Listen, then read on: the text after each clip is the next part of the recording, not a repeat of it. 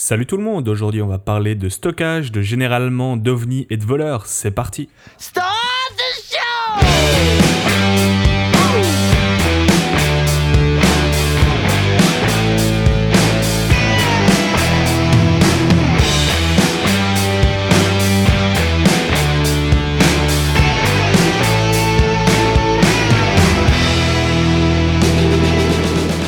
Bienvenue dans ce 25e épisode de Ça vient de là, un podcast d'une vingtaine de minutes qui revient sur l'origine d'expressions, de coutumes, d'objets et de groupes de musique.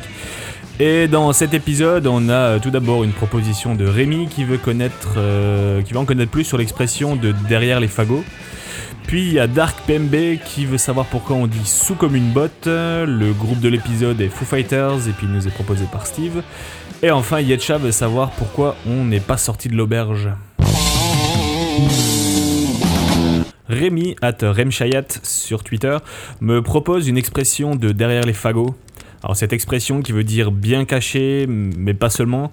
En fait, la, chose, l'objet, l'expression ou l'idée qui sort de derrière les fagots doit aussi être précieux, surprenant et rare. On dira jamais que euh, McDo nous a sorti un burger de derrière les fagots. Par contre, on peut facilement entendre qu'un ami euh, nous a fait boire un excellent vin de derrière les fagots. Et justement, l'origine de cette expression vient à la base du vin. Elle date du XVIIIe siècle, et puis à cette époque, il arrivait qu'on stockait le bon vin dans, dans la cave derrière des fagots de bois, qui sont des branchages qui servent à démarrer un feu. Et donc, dans les grandes occasions, on sortait un vin de derrière les fagots, et puis ensuite, on s'est apparemment mis à stocker plein d'autres trucs derrière les fagots. Dieu que je regrette, mes larmes fillettes, ce vin malhonnête qui monte au cerveau. Y a belle lurette que je n'ai plus cette fameuse piquette derrière mes fagots.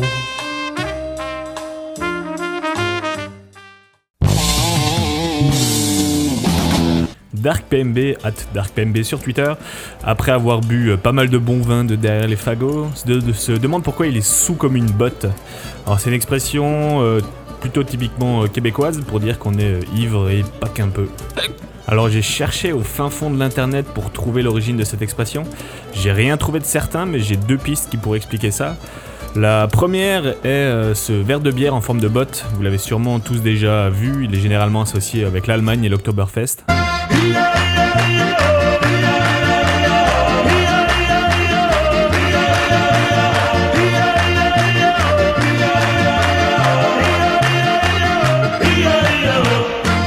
Et l'origine de cette forme de verre sans pied, euh, ce qui est au passage ironique pour un verre en forme de botte, bah, nous vient d'une histoire euh, non datée, donc ça se trouve c'est sûrement une histoire inventée, mais bref.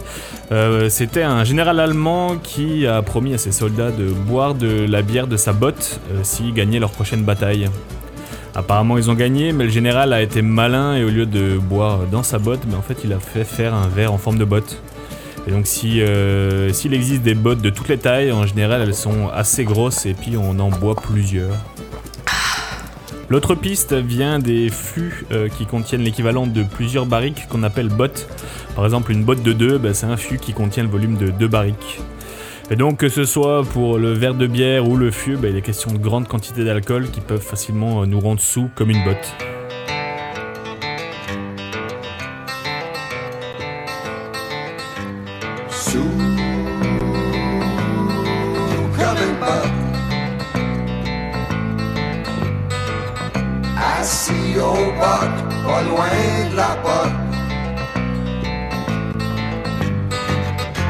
Je regarde danser les Black Label sur une vieille de.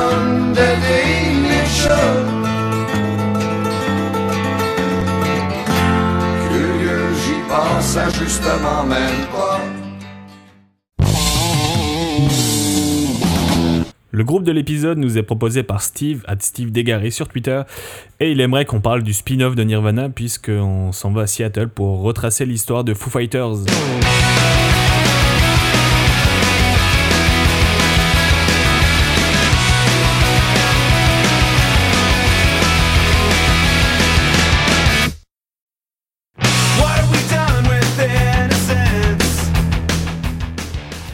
Donc Foo Fighters, groupe de rock qui est composé bien sûr de Dave Grohl au chant, à la guitare et de temps en temps à la batterie. Ensuite, il y a Chris Shiflett et Pat Smear à la guitare et au chœur, Nate Mendel à la basse et enfin euh, Taylor Hawkins euh, à la batterie et au chœur. Et l'histoire des Foo Fighters commence quand celle de Nirvana se termine avec la mort de Kurt Cobain en avril 1994.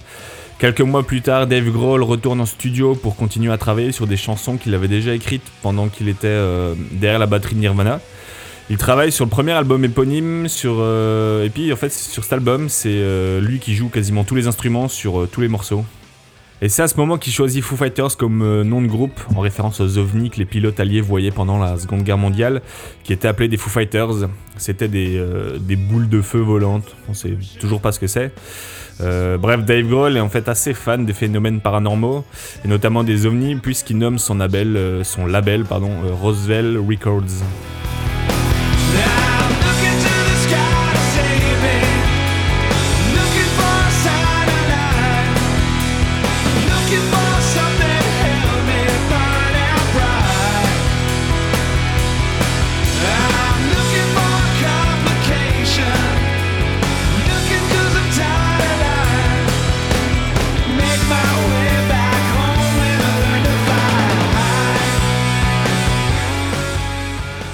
Ce premier album, qui était à la base une sorte de thérapie suite au décès de Kurt Cobain, euh, sort en édition limitée et reçoit de bonnes critiques, ce qui fait qu'il décide d'embaucher d'autres musiciens. Il a failli avoir euh, Chris Novoselic, ancien bassiste de Nirvana, mais en fait ça sera Nate Mendel qui jouera euh, de la guitare aux grosses cordes. Il, il, embauche également Pat Smears qui a accompagné Nirvana sur scène. Vous pouvez le voir notamment dans le Unplugged. Et euh, enfin, le nouveau batteur, bah, c'est euh, William Goldsmith. Alors, tout ce beau monde part en tournée avant de revenir en studio pour enregistrer le deuxième album du groupe, qui est en fait le premier album en tant que groupe. Je sais pas si je suis assez clair Bref, l'enregistrement se passe pas forcément très bien, enfin surtout pour la batterie. Le jeu de Goldsmith euh, en fait convient pas à Dave Grohl, ce qui fait que Grohl réenregistre les parties de batterie. Ça déplaît Goldsmith qui décide de quitter le groupe et sera remplacé peu de temps après la fin de l'enregistrement de l'album par Taylor Hawkins.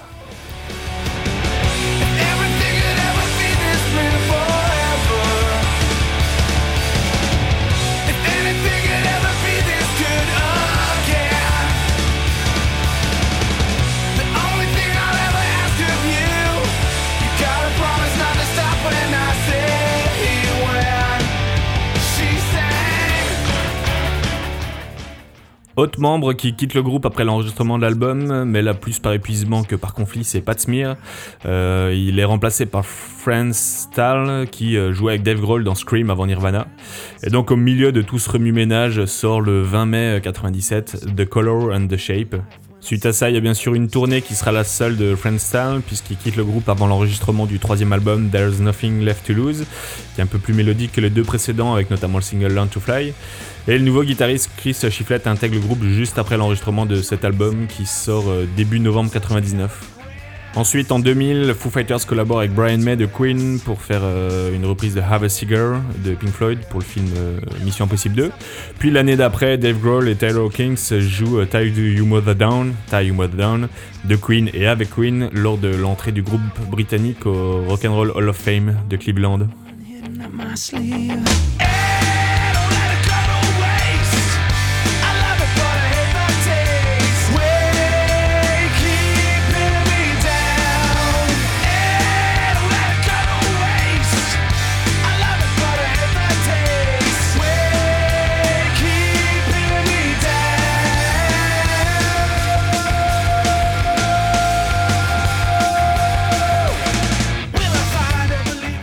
Fin 2001, le groupe commence à enregistrer le quatrième album, mais Dave Grohl décide d'arrêter les enregistrements parce que bah, ça lui plaît pas. Il y a même des grosses tensions dans le groupe qui au bord de la séparation. Du coup, il enregistre à la batterie un album de Queen of the Stone Age et part en tournée avec eux. Les Foo Fighters retournent en studio en mai 2002 pour euh, cette fois sortir One by One en octobre de la même année. Le cinquième album, euh, In New Honor, euh, qui sort en juin 2005, est un double album composé d'un disque électrique et d'un disque acoustique. Euh, Dave Grohl voulait, voulait en faire un album symbole, un peu comme Physical Graffiti de Led Zeppelin. D'ailleurs, on retrouve sur cet album John Paul Jones, ancien bassiste du dirigeable de plomb. On y retrouve également des participations de Josh Homme, de Queen of the Stone Age, mais aussi de Nora Jones.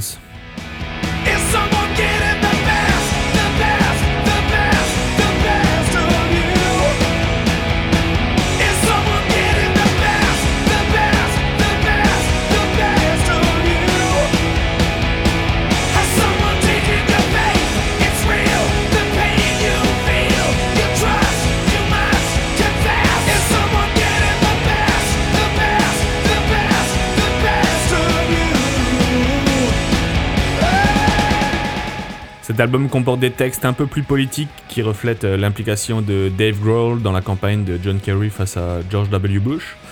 Et puis l'année d'après, en 2006, sort Skin and Bones, un album live acoustique où on, y retrouve un passage de Pat Smear. Ensuite, en septembre 2007, sort le sixième album studio euh, Echo, Silence, Pa- Patience and Grace, qui comporte des chansons électriques et acoustiques, dont euh, le morceau instrumental de Ballad of the Beaconsfield Miners, euh, écrit en honneur des mineurs qui étaient piégés sous terre pendant plus de deux semaines, entre fin avril et début mai 2006, après l'effondrement d'une mine en Tasmanie.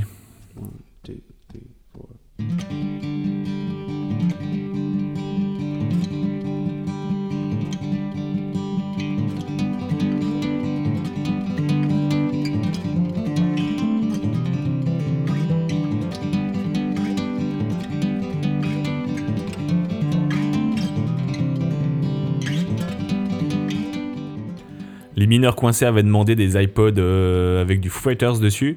Le groupe a eu vent de cette histoire et Dave Grohl leur a écrit un fax, en expliquant qu'ils veulent les rencontrer pour boire une bière et aussi euh, qu'il offre à chacun deux billets pour un concert de Foo Fighters n'importe où dans le monde avec euh, deux bières fraîches.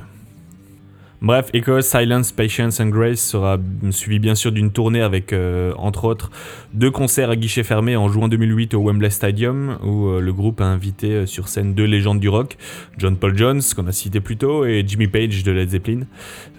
Ces deux concerts sont enregistrés et sortent en DVD en août 2008.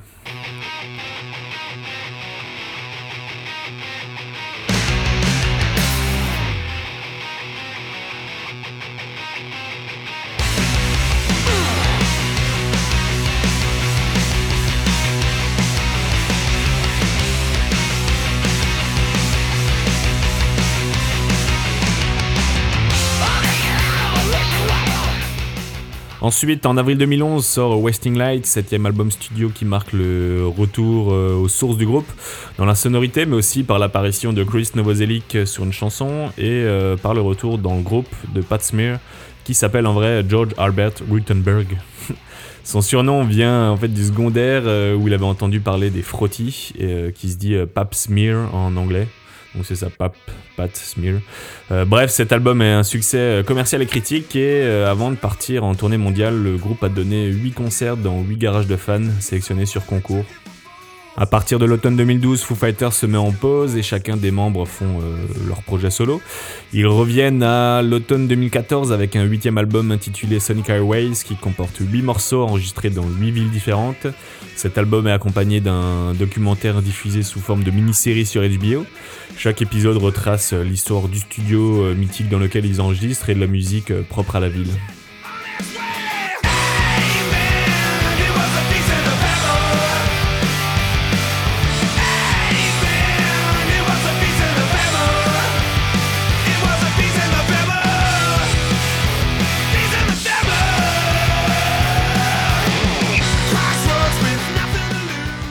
Comme d'habitude, le groupe euh, part en tournée et Dave Grohl se casse la jambe lors d'un concert à Göteborg en Suède. Ils annulent le reste de la tournée européenne, le temps que euh, Grohl se fasse opérer et récupère un peu.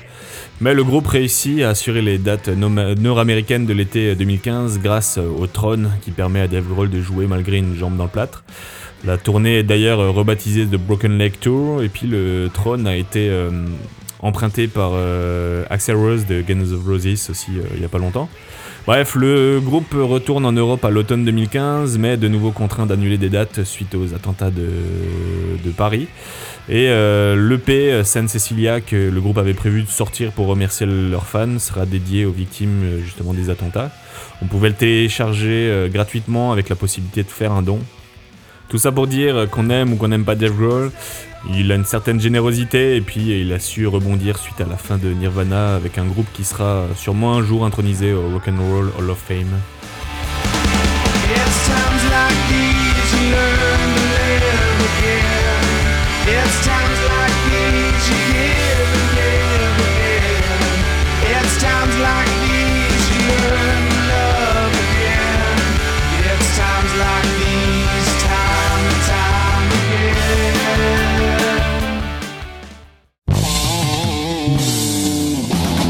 Yetcha, at Yetcha sur Twitter.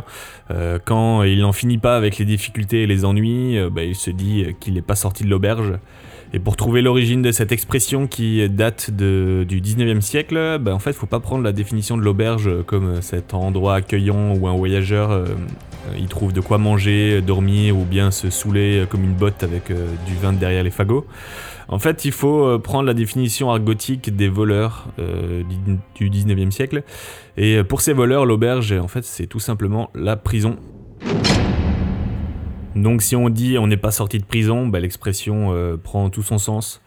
Voilà, c'est pas mal plus compliqué de sortir de l'auberge que d'en expliquer son origine. Dangereux, de la République.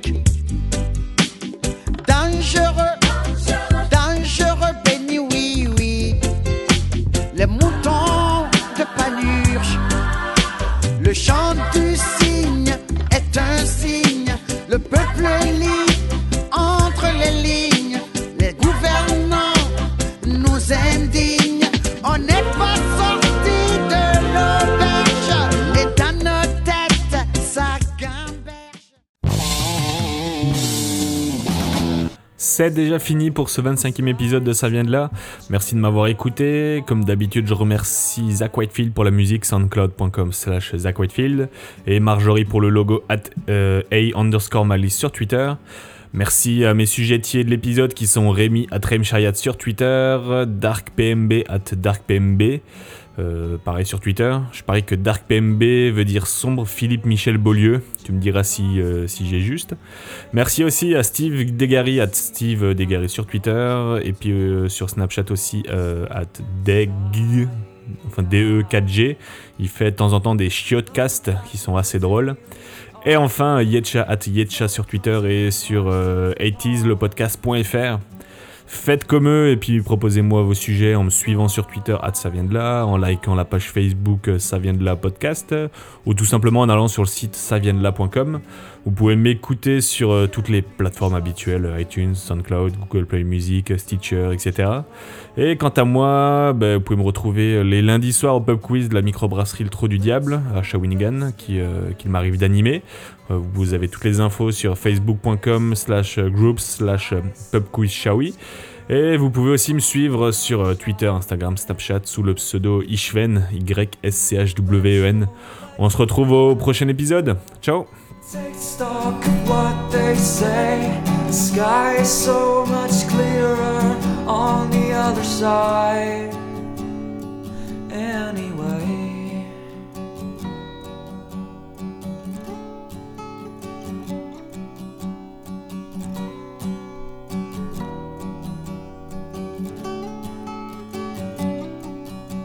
the sky is so much clearer side. Anyway, the sky is so much clearer on the other side.